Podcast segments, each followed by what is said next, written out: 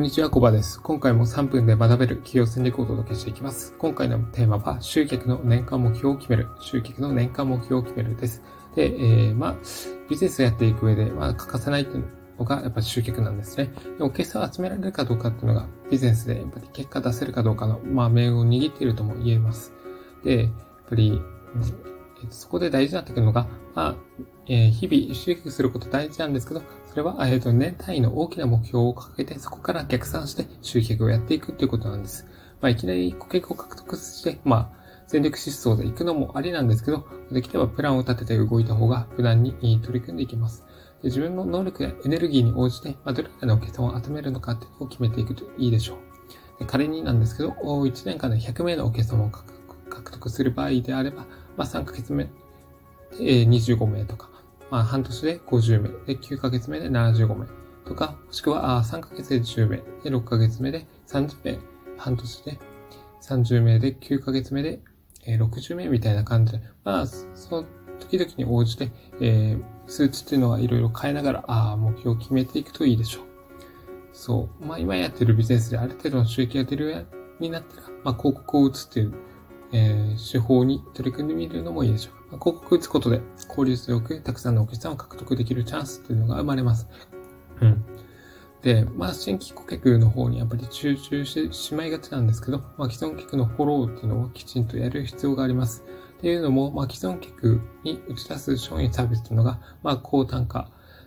うん、であり、利益率が高くなってきますので、まあ、そこがあなたのビジネスのを支えてくれる貴重なお客様になってきます。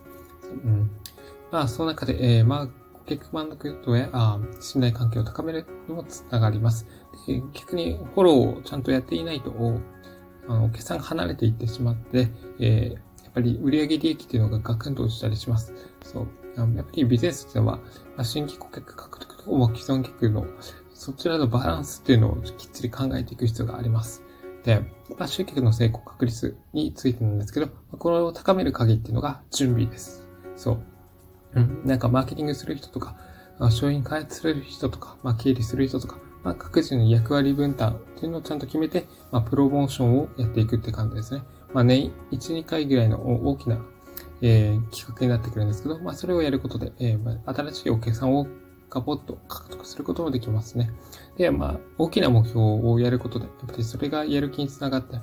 うん、やっぱり仕事の成果にも反映されやすくなってきます。で、えまあ、プロモーションとかやる際なんですけど、まあ、役割分担決めますよね。で、あなたがもし一番大事な部分である集客を担うとすれば、まあ、しっかり目標を立ててやっていくってことなんですけど、もう日単位レベルで言うと、何時から何時まで何名のお客様にアプローチするのかとか、まあ、既存客のフォローは何どの時間帯に誰が行うのかっていうのをちゃんとスケジュール立てて、えー、やっていく必要があります。で、1ヶ月目で集客、10名お客さん獲得するのであれば、まあ、そうですね、1週間で2、3名のお客様を獲得するとか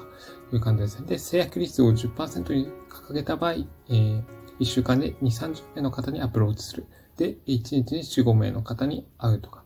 午前中2名、午後に2、3名とか。で、まあ移動しながら既存客への連絡を忘れずに行うみたいな感じでやっていくといいです。で、大きな目標を掲げながらやっぱりそれを月単位、そして週、日単位の行動レベルにまで落としていけば、それは集客成功を高める貴重な